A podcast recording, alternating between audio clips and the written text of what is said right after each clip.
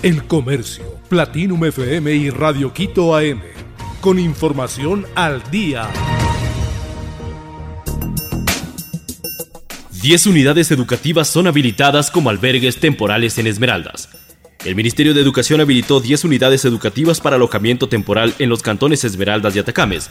Los planteles tienen la capacidad para acoger a más de 1.500 personas afectadas por las inundaciones que golpean a varios cantones de la provincia verde.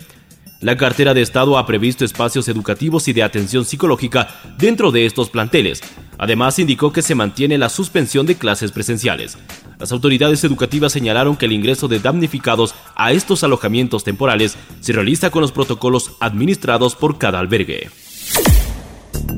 Levantan orden de prisión preventiva a Fernando Alvarado tras pagar 10 mil dólares. Fernando Alvarado, ex secretario de Comunicación, recibió el levantamiento de la orden de prisión preventiva que tenía en su contra tras pagar una caución de 10 mil dólares el miércoles 7 de junio. El exfuncionario de Rafael Correa fue llamado a juicio el 23 de enero por el delito de incumplimiento de decisiones legítimas de autoridad competente. Luego de recibir el pago de la obligación legal, el juez de Pichincha Giovanni Freire suspendió la medida cautelar pese a la oposición de fiscalía notifican a Donald Trump por quedarse documentos clasificados. El Departamento de Justicia de Estados Unidos notificó al expresidente republicano Donald Trump que está siendo investigado por haberse quedado documentos clasificados tras dejar la Casa Blanca, informaron los medios estadounidenses.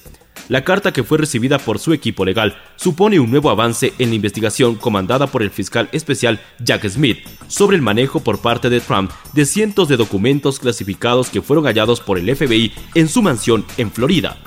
El Departamento de Justicia instruye a los fiscales a enviar una carta a quienes tienen probabilidad de ser imputados, dándoles la oportunidad de testificar antes de que se presenten los cargos, explicó el portal político. Emelec se dio puntos y se complica en la Copa Sudamericana. Emelec tuvo una gran oportunidad en la Copa Sudamericana, pero la desperdició. Empató 1 a 1 ante Guaraní el miércoles 7 de junio por la quinta fecha del Grupo B. Este resultado dificulta a Emelec sus posibilidades de clasificar a la siguiente ronda del certamen.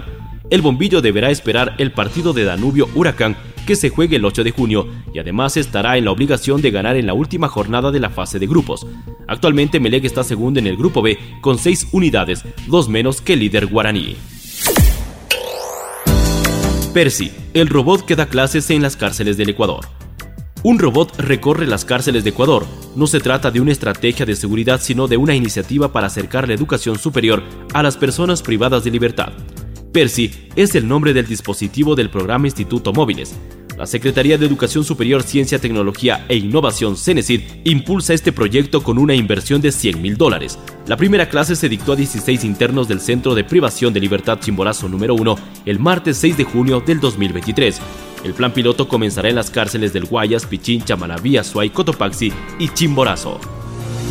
El Comercio, Platinum FM y Radio Quito AM. Con información al día.